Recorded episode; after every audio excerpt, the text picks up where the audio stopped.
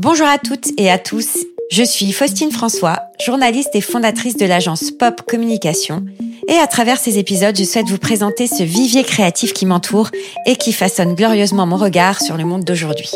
Résonance est un condensé de fraîcheur, sans prise de tête, pour se faire du bien tout en découvrant des personnalités, leur actualité, mais aussi leur processus créatif.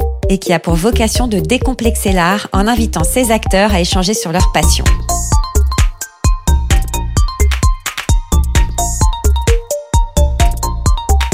Aujourd'hui, je reçois à ce micro Mélanie Le Guen. Mélanie, je l'ai rencontrée aux ateliers de la côte à Biarritz. Située à deux pas de l'océan, elle a ouvert dans ce lieu collaboratif une mini-boutique intimiste qui regorge de pépites. Son concept, chiner des pièces vintage de qualité, que ce soit au niveau des coupes, des matières et de la conception. Véritable dénicheuse de fringues et d'accessoires stylés, elle les valorise, voire les revalorise selon leur état. Son objectif, sensibiliser à la mode seconde main avec un message simple pour le même budget que chez Mango, tu peux avoir un vêtement unique, une dégaine à part et faire un geste pour la planète. Bonjour Mélanie. Bonjour Postine. De ce que j'ai appris sur toi, tu viens du monde de la publicité. D'ailleurs, tu as notamment travaillé à Montréal, au Canada. Comment on passe de la grosse agence de pub à la petite friperie? Oui, bonne question. C'est une bonne question. C'est un parcours de vie euh, un peu atypique, mais je pense qu'on est de plus en plus nombreux dans des situations euh, euh, peu ou prou similaires.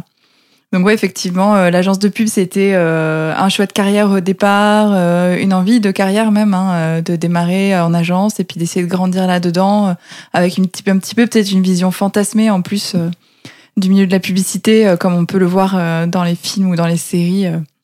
T'as regardé Mad Men? Absolument. Ouais, surtout qu'en plus la série était complètement, euh, complètement. Euh, j'étais en plein dedans au moment où j'étais en agence. quoi. Euh, c'était le moment où la série était en train d'exploser, donc tout le monde était à fond. Tous les gens qui bossaient dans la pub, on était tous en train de fantasmer un monde qui n'existait plus en fait. Donc ouais, donc effectivement, ça a été la pub a été un choix que je regrette absolument pas parce que j'ai vraiment eu des, des expériences incroyables à la fois sur le plan humain, des rencontres, la chance de côtoyer quand même beaucoup de personnes créatives parce que la publicité est un vivier de personnes créatives euh, euh, sous toutes ses formes. Hein. On parle de création visuelle, on parle de, mais pas seulement. Et euh, voilà, c'est de la création appliquée, mais ça reste de la création. Et c'est très intéressant de côtoyer tout ce monde parce que du coup moi ça m'a moi j'étais un peu une créative euh, avec un énorme syndrome de l'imposteur et je l'ai toujours hein.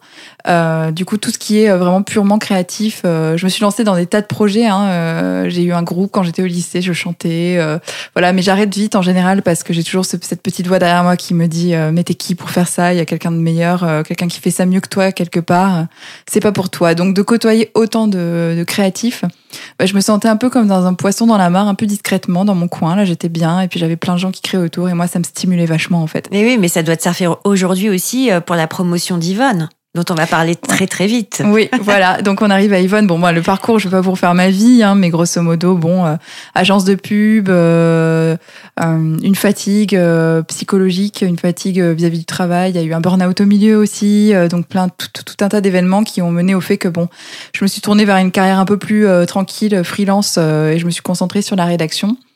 Et de fil en aiguille, euh, je suis revenue à mes premiers amours, euh, euh, qui étaient euh, la fringue. En fait, j'ai toujours eu un petit truc avec la fringue. Bon, ça, on va, on va s'en parler un petit peu plus longuement, mais on va en parler beaucoup. Voilà. et donc, je me suis reconcentrée vers des choses qui me faisaient vraiment du bien et plaisir et qui me donnaient envie de me lever le matin et d'aller avec le sourire travailler, quoi. Mmh, je comprends complètement. Et bien, tu as réussi et d'ailleurs, ton rapport à la fringue ne date pas d'hier. Il n'a pas toujours été très harmonieux, hein, on peut le dire. Est-ce que tu peux m'expliquer pourquoi il n'a pas toujours été très harmonieux? Ah, euh, le sens du style, c'est pas inné. Hein. et on peut dire que j'en suis euh, la preuve, et même encore aujourd'hui. Hein, euh, je pense que les fashion faux pas, euh, je les incarne à la perfection. Mais, mais en fait, ça m'a aussi appris que finalement, il n'y a pas forcément de règles. mais c'est vrai que oui, effectivement, en termes de fringues, bon, au départ, c'était pas mal ma mère qui m'habillait, hein, donc je laissais un peu quartier. Enfin voilà, j'ai jamais trop. Carte blanche. Oui, voilà, c'est ça. Je cherchais mon mot. Ma, ma mère gérait la, la, la, la partie sap, euh, puis j'avais pas trop euh, de, de vision, quoi. J'avais pas trop de, de goût. Il y a des enfants hein, qui, euh, qui sont parfaitement capables euh, de dire moi ça, ça j'aime, ça j'aime pas, je veux m'habiller comme ça euh, et pas comme ça. Bon, moi c'était pas mon cas. Hein. Moi je me laissais saper euh, par ma mère. Et puis arrive au collège, catastrophe, les pantalons pas de def. C'est bizarre, hein, tout le monde avait les mêmes et j'arrivais, j'étais capable d'aller au magasin, de choper un pantalon pas de def qui était le plus laid de tout le magasin et donc d'être un peu dans la mode, mais juste sur le, sur le, le, le côté qu'il fallait pas quoi. Ouais. Voilà. Donc vois. ça c'était moi, voilà. Donc au lieu du pantalon pas de def euh, d'une couleur couleur mat, euh, je prenais la version un peu satinée avec des petites fleurs en surbrillance, euh, dégueulasse quoi. Mais euh, voilà, c'était un peu, j'étais, j'avais un petit peu des goûts. euh, voilà, je voulais aller vers l'original, mais je choisissais pas forcément le plus raffiné. Très bien. Bon, mais c'est pas grave parce que tu vois, après, t'as as grandi. À partir de quel âge t'as commencé à te saper toute seule, du coup? Vraiment? Et t'étais fière de toi devant la glace ou tu Oh, te je- disais, ah, ça y est, j'ai un look là, là j'ai un truc? Euh, la première fois que j'ai été vraiment fière de mon image, ça a été euh, au lycée quand j'ai commencé. Attention, hein, vous êtes pas prêts. Quand j'ai commencé à m'habiller gothique. Et là, tout à coup, identitairement, euh, je pense qu'en fait, euh, les vêtements, c'est euh, les vêtements, c'est l'empreinte identitaire d'un vêtement est hyper importante et surtout chez un adolescent, quelqu'un qui se cherche ou en tout cas qui cherche sa place dans le monde. Je pense que ce que tu portes comme vêtement peut vraiment t'aider à prendre confiance en toi. Et pour moi, euh, les vêtements que je portais, avoir ce look goth, euh, donc porter ces grandes robes avec euh, l'espèce de corset à lacets, euh, euh, des grandes robes longues avec mes grosses ranjos en dessous. euh, en fait, cette espèce de d'accoutrement que j'avais à l'époque, c'était comme un, euh, euh, c'était comme une, Une armure. carapace, une Ouais. armure, ouais. C'était une armure, quoi. Je me sentais un peu invincible parce que bah, déjà, j'étais complètement décalée. Les gens me regardaient comme un ovni. Et euh, euh, il n'y avait pas forcément une fierté d'être considérée comme quelqu'un à part par euh, mes tenues vestimentaires, mais je me sentais protégée parce que j'étais pas comprise. Donc, en fait, euh, j'étais pas jugée, quoi. Enfin, Mhm. en tout cas, j'avais pas ce sentiment. Je me dis, de toute façon, personne. En fait, c'était vraiment le truc de l'ado, quoi. Personne me comprend, de toute Mais façon. c'était ton double, en fait. Ouais, c'était un peu mon, mon personnage de super-héros, quoi. Ouais, mon super-héros, ouais, c'est ça. Mon, mon avatar euh, de la vraie vie, quoi.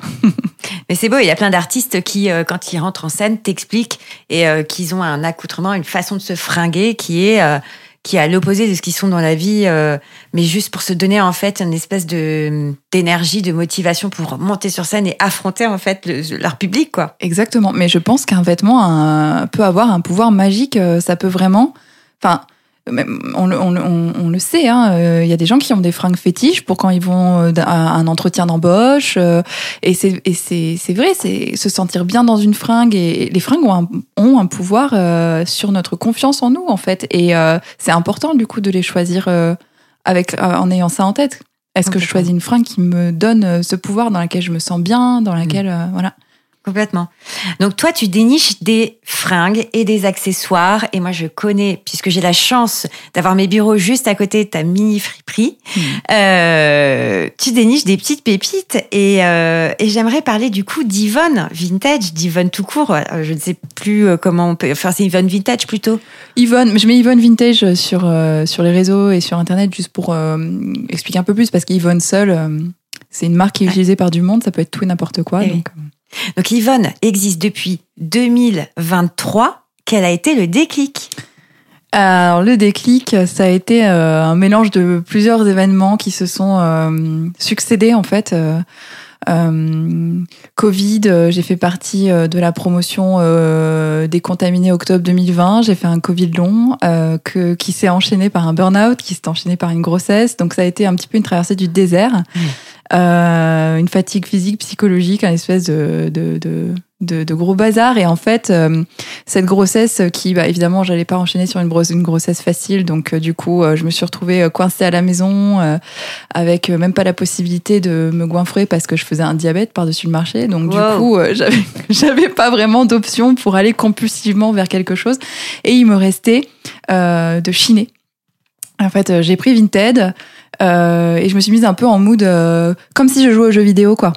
En fait, euh, compulsivement, je chinais sur Vinted. Alors, peu, peu importe les tailles, je regardais. Je chinais pas pour moi, je chinais parce que je voulais chiner du vintage, quoi. Et euh, je faisais ça à longueur de journée. Mon mec allait chercher euh, les cartons euh, au point relais. Euh, il en ramenait à chaque fois trois ou quatre euh, remplis à craquer. Euh, Euh, et voilà, j'ai chiné des grandes, grandes, grandes quantités. Et puis, je me suis retrouvée à la fin de la grossesse, post-accouchement, avec euh, un espèce de gros stock de fringues vintage. Et puis, euh, les seules personnes à y avoir accès, c'était les copines et qui me disaient Oh là là, mais t'as des trucs trop chouettes. Faisant quelque chose. Faisant quelque chose, tu devrais ouvrir un shop. ah non, bon, et là, bien sûr, coucou le syndrome de l'imposteur. Hein. Ah mais non, je suis qui Il est revenu. Euh, ah ouais, bah bien sûr. De toute façon, dès que tu commences à avoir un projet qui se profile et que ce projet implique que euh, les gens voient ce que tu fais et, aient un avis sur ce que tu fais, évidemment, hein, il est là, hein, le syndrome de l'imposteur, hein, c'est obligé. Hmm. Et, et, bon, après, euh, tu as, tu t'es dit bon, allez, je vais faire quelque chose de ça. Mes copines me disent que c'est bien, donc forcément, il y a un truc. si elles disent toutes la même chose, je vais peut-être faire un truc. C'est-à-dire que quand même, il te faut, il te faut toutes tes copines pour. Ouais Ouais, ouais, bah, comme j'ai dit, la confiance en moi, ça n'a jamais été mon fort. Ça n'a pas hein. été ton fort. et euh, pourtant, tu accordes une attention toute particulière aux matières et aux coupes. Moi, j'ai eu ma petite carrière aussi dans la mode. Hein. J'ai travaillé longtemps, j'ai vu beaucoup de défilés, etc. Donc, je peux le dire que ce que tu réussis à choper sur Vinted, et c'est pas évident parce que c'est sur photo, donc c'est le, le, tu vois sélectionner des pièces sur photo, c'est pas toujours simple. Mais toi, tu arrives à choper des coupes, la bonne petite matière, la bonne petite coupe. C'est quoi le style Yvonne? Et quelles sont les pièces que tu chines ultra régulièrement et qu'on peut retrouver dans ta petite friperie? Mhm. Alors c'est vrai que chiner sur photo, c'est c'est une compétence euh, qui s'acquiert au fil de l'eau. Mais euh, c'est vrai que maintenant je suis capable de réussir à spotter une belle pièce sur une photo floue, donc euh, c'est plutôt cool. Il y a encore des petites erreurs, mais donc le style Yvonne, bah, le style Yvonne, honnêtement, c'est pas un style en fait, parce que bon, on, parle de vêtements vintage. Je suis pas sur, voilà, je suis pas street, je suis pas prépi, je suis pas décontracte chic. Moi, je chine mon style, les fringues que j'aime, que je porterai moi. Mhm. Euh, voilà, donc ça va de la du blazer à sequin euh, jusqu'à euh, à la bonne chemise d'homme en coton basique à porter sur ton 501 pour tous les jours. Ce qui est génial avec ta petite friperie, c'est que tu accordes une attention particulière aux matières et aux coupes. Et donc, du coup, j'ai envie de te demander, c'est quoi le style Yvonne et quelles sont les pièces que tu chines ultra régulièrement et qu'on peut retrouver chez toi? Alors, le style Yvonne, donc euh, il n'y a pas forcément un style Yvonne, c'est vraiment euh, je chine ce que j'aime et ce que je porterai. Mhm. Donc en fait, euh, je suis comme tout le monde. Moi, il y a des jours où j'ai envie d'être décontracte et des jours où j'ai envie d'être un peu plus apprêtée. je suis capable d'aller chercher ma baguette de pain avec une veste à sequin. Enfin non, je fais pas ça tous les jours. Hein. Mais en fait, l'idée, c'est vraiment de chiner des pièces qui pourraient faire un dressing de tous les jours et de toute la semaine. Mhm jour et nuit. Et euh, il y a quand même une dégaine, tu vois. Moi, je vois les, chemises que tu que tu que tu vas sélectionner. Tu vois les chemises d'homme avec tes jeans, tu vois un peu taille haute. Il y a quand même un style, Yvonne. Ouais, il y a un style. Bah, j'essaie de la, j'essaie d'aller vers, vers des coupes intemporelles un maximum, donc quelque chose d'assez euh, quand même. Même sur le décontracté, on reste quand même un peu habillé, un peu chic. La chemise, elle est ample, c'est une chemise d'homme, mais ça reste quand même euh, assez structuré parce que voilà, il y a le col, la boutonnière, ça donne quand même quelque chose. Euh, J'ai un gros, euh, un gros truc avec les vestes aussi, euh, les vestes fun quoi. Les, la, la veste en jean, bon, j'en ai plein des vestes en jean classiques, mais j'aime bien aussi les chinés un peu originales avec du jean teint de différentes couleurs, du jean violet, euh, du jean pastel, euh, rose ou jaune. J'ai eu toutes ces pièces là et euh, et ça c'est ça c'est des trucs que j'adore. En fait, j'ai vraiment un truc avec les vestes un peu originales, les vestes un peu qui sortent qui sortent de l'ordinaire, qui font une tenue qui sort un peu du truc. Donc là, tu sors, tu mets ton Levis 501 sur les fesses, ta chemise d'homme, t'as un look complètement intemporel et tu rajoutes ta tu rajoutes ta veste complètement original euh, et, et, la veste qui va faire oh là là tu vas aller boire un verre en terrasse et les gens vont dire non mais tu l'as acheté où ta veste? Voilà Ouais, c'est chouette. Et puis, euh, et puis même, même dans tes chemises un peu basiques, euh, il y a toujours un twist. Là, par exemple, vous ne le voyez pas, mais je porte une chemise que j'ai pris euh, chez Yvonne et qui est une chemise blanche. Alors, tu vas me dire blanche, ok, un peu oversize, mais du coup, elle a, c'est une petite, c'est une chemise Pierre Cardin, c'est ça, hein, de mémoire, avec les boutons en fait sur le côté qui qui sont pas du tout centrés, qui sont décalés sur le côté, la petite, le petit col Mao. Et donc, du coup, à chaque fois que je mets cette chemise, on me dit ah c'est cool, euh, t'as as acheté où cette chemise? Et en fait, ce qu'il faut dire quand même, c'est que cette chemise, je l'ai payée je crois, autour de 40 euros, Mm. à peu près. Mm. Donc c'est quand même génial. Je veux dire, j'aurais jamais eu une chemise comme ça, avec un style comme ça, si j'étais allée chez n'importe quelle autre marque dont je ne citerai le nom. Euh, je l'aurais eu à au moins minimum 160 euros. Tout le monde aurait eu la même. Et euh, je veux dire, c'est quand même sympa et recyclé. Enfin voilà, il y a quand même un il y a quand même un truc.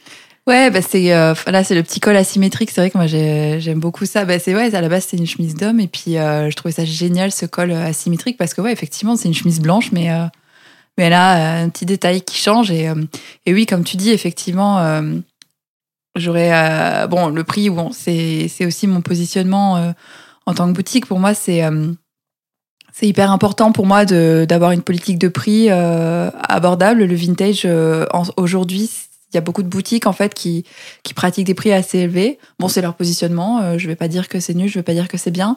Toujours est-il que moi, ma vision de ça, c'est que ben j'aimerais bien que ce soit un peu plus accessible à tous, euh, pas seulement euh, aux gens qui s'y connaissent en vintage, mais aussi aux néophytes. Et euh, et, et l'idée, c'est quand même d'avoir un positionnement, de dire en fait, bon bah pour le même prix que chez que chez Mango, tu peux t'acheter euh, une pièce unique, quoi, et Mm. euh, un truc euh, qualitatif en coton. Et avec une dégaine. Et avec une dégaine, parce qu'en fait, euh, il y a un petit détail, un truc, même voilà, même si c'était une chemise d'homme ba- basique avec la boutonnière en face, bah, il y a toujours un petit truc, soit c'est un petit logo Pierre Cardin qui est euh, qui est brodé en surpiqûre euh, sur le sur la poche, euh, ou alors c'est un petit imprimé, euh, une petite rayure euh, discrète ou un truc. Bon, parfois c'est aussi des rayures des rayures qui sont vachement dans ta face parce que j'aime beaucoup ça aussi. Mm. Mais euh, mais oui. Et, et du coup, ce qui est sympa aussi, c'est que euh, on peut dire que tu parles à, toutes les silhouettes. Alors oui et non, dans le sens où euh, il y a quand même une grande difficulté Ouais. euh, dans le vintage, c'est euh, de trouver euh, des tailles euh, qui dépassent le 40-42. Alors oui, mon, mon objectif, ma vocation, c'est effectivement d'habiller toutes les silhouettes et je mets une énergie euh, euh, énorme à, à essayer de trouver dans toutes les tailles. Euh, mais il faut savoir que euh, les tailles au-dessus du 40-42 sont complexes à trouver dans, dans, dans les fringues stylées. Alors oui, on peut en trouver dans le vintage du 42, 44, 46, euh, mais souvent c'est plutôt sur des fringues qui sont, je trouve pas forcément flatteuses en fait. Souvent c'était ces robes un peu robes tablier, euh, droites, qui cachent tout en fait, qui font un Mm. peu rideau. Et puis moi je considère qu'un corps, euh, il faut l'assumer, le montrer et, euh, et à toutes les tailles quoi. Hmm. Donc euh, effectivement c'est un peu la mission que je me suis mis là, les tailles au-dessus Mhm. de 42. Et euh, la question que j'aurais, c'est si on peut décrire un petit peu ton, ton, ton petit endroit, hein, qui est situé quand même à deux pas de la côte des Basques, je le rappelle, donc c'est quand même un lieu magnifique à côté de l'océan à Biarritz. Euh, on va euh, rentrer dans ton dans ta friperie. Et là tu as un petit tapis folk, euh, tu as des portants, euh, tu as des des fringues pliées, mais tu as des fringues aussi euh, beaucoup sur portants et euh, c'est toute une ambiance en fait un peu boudoir que je trouve assez intimiste. Et justement, toi, ce qui est agréable, c'est qu'on peut prendre rendez-vous pour passer un moment, essayer plein de fringues avec toi, et tu vas être aussi force de proposition sur des looks on n'irait pas naturellement. euh, tu vas, euh, tu vas accompagner en fait finalement euh, la cliente euh, vers euh, quelque chose. Peut-être qu'en boutique, on n'a pas le temps, tu vois. On se dit ah, il y a des filles qui vont veulent rentrer dans le dans la cabine et tout ça. Et ce qui ce qui est chouette dans ton concept aussi, c'est ça, quoi.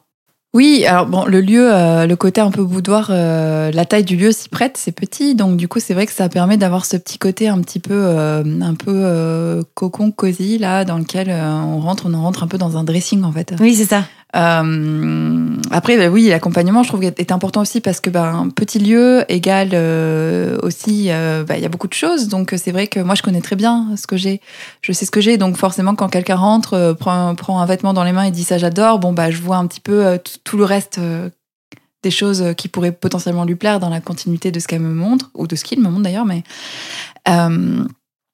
Ouais, c'est euh, l'i- l'idée. L'idée, c'est vraiment de faire un endroit un peu euh, décontracté où euh, on, oui, effectivement. Par exemple, il y a du plié qui est sur des étagères et je dis à chaque fois aux gens qui rentrent dans la boutique que euh, le but quand ils rentrent, c'est euh, de fouiller. Euh, ils touchent à tout ce qu'ils veulent toucher. Il y a des piles qui sont parfaitement pliées, etc. Mais le but, c'est de foncer dedans et puis de regarder ce qui se passe. Euh, moi, j'ai aucun problème à ce que tout soit déplié, qu'on me fasse des piles de vêtements sur le canapé. Quand les gens partent et qu'ils ont été contents et qu'ils se sont marrés à essayer des choses euh, et qu'ils qu'ils ont, qu'ils ont testé des trucs, testé des looks. bah voilà, moi je suis contente en fait. Parce que j'ai vu les fringues que j'ai chinées, euh, essayées, j'ai vu les réactions des gens qui les ont aimées, euh, qui qui ont qui, qui se sont dit oh là là ça c'est super chouette, voilà. Et puis bon ben moi, euh, c'est enfin pour moi c'est c'est mon petit euh, ma petite dose de dopamine en fait, euh, c'est ça quoi.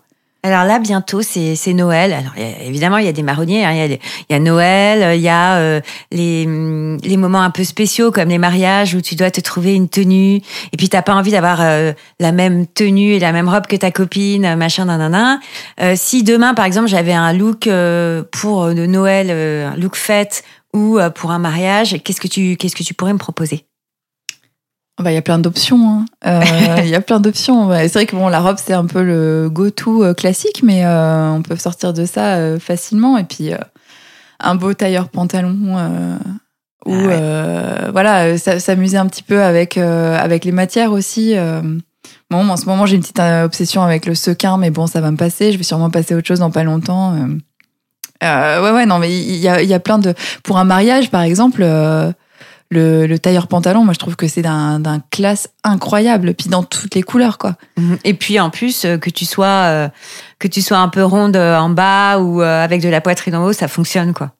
Ah oui, oui, mais de toute façon, euh, le pantalon, euh, le tailleur, c'est pour toutes les morphologies. La robe aussi, d'ailleurs. Hein. En fait, la différence, c'est seulement la manière dont c'est coupé, euh, la manière à, à, quel endroit tu mets euh, une emphase en fait quand tu te quand tu t'habilles. Et donc selon le corps euh, que tu as euh, tu sais dans les 42 tous les 42 sont pas faits pareil. Il y en a qui ont la taille très fine, il, y en a qui ont plus de volume au niveau de la taille et moins au niveau des jambes. Donc aucun corps n'est pareil. Donc même sur même à taille égale. Donc forcément toute la question est, enfin ce qui est important c'est pas tant le type de vêtement que tu choisis c'est vraiment comment il est coupé quoi donc, euh, Donc, il faut essayer absolument. Il faut essayer, oui. Et euh, aujourd'hui, tu as beaucoup de Chine pour femmes. Est-ce que tu envisages de développer une offre pour l'homme et l'enfant? Absolument. Alors là, en ce moment, euh, en ce moment, la taille du lieu ne me permet pas d'avoir une offre extensive pour l'homme et l'enfant et la femme mélangée. Donc là, pour le moment, ce que je fais, c'est que euh, j'ai quand même beaucoup de femmes, mais j'ai pas mal, pas mal de pièces pour hommes. Beaucoup de chemises, beaucoup de vestes. Et euh, je les mélange en fait euh, à la femme pour la simple raison que j'ai remarqué qu'en fait, beaucoup d'hommes m'avaient acheté des pièces à la base de marques euh, féminines ou en tout cas euh, voilà je pense à un quand on m'a acheté un Bermuda on m'a acheté des vestes euh, euh, qui à la base étaient des vestes féminines que des hommes ont acheté et vice versa donc en fait moi j'ai un peu une approche non genrée dans la façon de présenter mes vêtements. Je les présente par couleur. Euh, c'est aussi ma petite obsession personnelle. Donc moi je veux faire un, un, cercle chromatique dans ma boutique. Donc tout est ça tout est mélangé l'homme et la femme et puis c'est ce que je dis aux hommes quand ils rentrent c'est bah bonne chance hein, va falloir chercher et euh, pour les enfants, euh, j'y suis pas encore parce que par contre ça, il faudrait le séparer parce que c'est quand même bien spécifique. Mais j'ai commencé à constituer un stock euh, de vêtements vintage pour enfants. Donc cool. le jour où j'ai la place et la possibilité, effectivement. Et l'autre jour, on parlait aussi des Chelsea, tu sais, de ces classiques. Ouais, ouais les intemporels, les classiques. Les ouais. classiques, euh, les boots d'hiver, etc. Et euh, peut-être des fois euh, ouvrir aussi peut-être sur les chaussures. Ouais, effectivement, je commence à. Enfin, j'en ai toujours un petit peu des chaussures, mais généralement c'est parce que je suis tombée dessus par hasard en chinant du vêtement mm -hmm. euh, ou de l'accessoire. Donc euh, j'ai eu quelques heureuses rencontres en termes de, de pompe. mais c'est vrai que j'ai là, euh, je commence à regarder un petit peu pour avoir quelques quelques bons basiques. En ouais, fait. voilà, c'est ça. Donc euh, là, par exemple, euh, la Santiago aussi, je regarde. Euh, la Santiago basse. Yes. Voilà, pas la Santiago euh, très marquée, je pars à Coachella, mais plus euh, la Santiago pour tous les jours, quoi.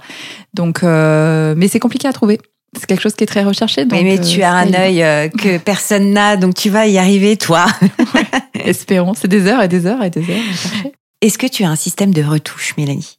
Actuellement, non, mais je suis effectivement en train de chercher euh, à proposer ce service-là. Alors euh, déjà, je vais essayer de me former moi pour mmh. faire euh, les choses qui sont faciles à faire, hein, de raccourcir. Allonger, c'est une autre affaire. Mais euh, tous les services un peu euh, de base, euh, je vais essayer de les faire euh, moi-même. En revanche, j'aimerais bien effectivement trouver euh, un ou une partenaire retouche pour pouvoir justement proposer ce service-là et l'inclure dans mon offre sans coût additionnel. Quoi. Donc ça, c'est quelque chose qu'il faut que je, faut que je trouve la manière de mettre ça en, en, en place. Mmh. Donc à toutes les couturières de Biarritz, vous savez où se trouve Mélanie aux Ateliers de la Côte, 5 rue Vauréal. Euh, 2 rue Vauréal, putain. Ça va pas du tout. Ok, très bien. Euh, alors, tu as des pièces aussi aux Galeries Lafayette, Limoges, depuis peu. Oui, ça, oui. Raconte-moi cette histoire. Incroyable. Bah, écoute, euh, en fait, c'est par hasard en me baladant sur internet, je tombe sur ce site euh, qui s'appelle Crush On, qui, enfin, c'est une plateforme, c'est une marketplace euh, vintage, euh, euh, comme Imparfait euh, ou euh, vintage, mais qui fait que du vintage. Et donc, euh, en me baladant sur ce truc, je me dis bon, est-ce que c'est intéressant ou pas que je vende des vêtements là-dessus? Et je me, je me rends compte qu'ils ont un formulaire d'inscription euh, euh, qui mentionne un partenariat avec les Galeries Lafayette et tout. Donc moi, curieuse, euh, sans trop bien comprendre. De quoi il s'agit, je le remplis parce qu'il y a un formulaire, donc pourquoi pas. Et voilà, et je reçois un coup de fil trois semaines après euh, de Crushon qui me propose effectivement donc euh, ce, ce partenariat. Donc en fait, euh, Crushon, c'est ils ont effectivement signé avec un certain nombre de magasins de Galerie Lafayette en France et euh, ils installent des corners vintage dans Mmh. les magasins avec lesquels ils ont signé. Et euh, ces corners sont alimentés par des des petits euh, des petites boutiques comme moi. Donc on est je suis pas seule sur le corner de Limoges. On est 4 5 je crois à, à envoyer euh, à envoyer du stock là-bas. Euh, et on est tous euh, mélangés sur ce petit corner vintage euh, Crushon. Euh, vraiment sympa. C'est ça a commencé officiellement le week-end dernier. Félicitations. le- ouais, ouais, ouais, c'est tout récent. Et puis là, j'ai mon petit tableau de bord, donc je vois que ça commence déjà à, à marcher. Euh, je vois que c'est chouette, ça me permet d'avoir une visibilité en dehors du, du Pays Basque, en dehors de Biarritz. Ce qui est cool, bien sûr. Bon, il y a le site internet aussi pour ça, mais j'aime bien avoir aussi l'implantation physique ailleurs. Je trouve ça Mhm. chouette. Et puis en même temps, ça me permet un peu de bénéficier du rayonnement des Galeries Lafayette en tant que que magasin, grand magasin. Donc il y a quand même un positionnement un peu plus entre guillemets prestigieux. Donc c'est aussi de toute façon euh, dans la continuité de l'image que je veux euh, euh, que je veux transmettre avec euh, Yvonne. J'ai envie d'être euh, dans un positionnement qualitatif, plutôt léché. donc c'est vrai que ce, rapprochement avec les Galeries Lafayette en termes d'image pour moi, je trouve que bah c'est quelque chose qui sert mon image. Ça, ça, marche, ça, ça marche très bien. Voilà. Donc Et, euh, et je rebondis sur le, le site internet. Euh, du coup, les personnes qui ne sont pas localisées à Biarritz et qui ont envie d'acheter du vintage et du Yvonne, parce qu'après cette interview, elles sont allées voir évidemment ton, ta page Instagram. Alors, comment on fait? Alors là, le, le site de e-commerce est en construction. D'accord. Voilà, donc euh, j'ai le squelette. Maintenant, il faut que je j'envoie toutes les fiches produits. C'est un travail de longue haleine. Oui. Euh, donc euh, le site est en cours de construction.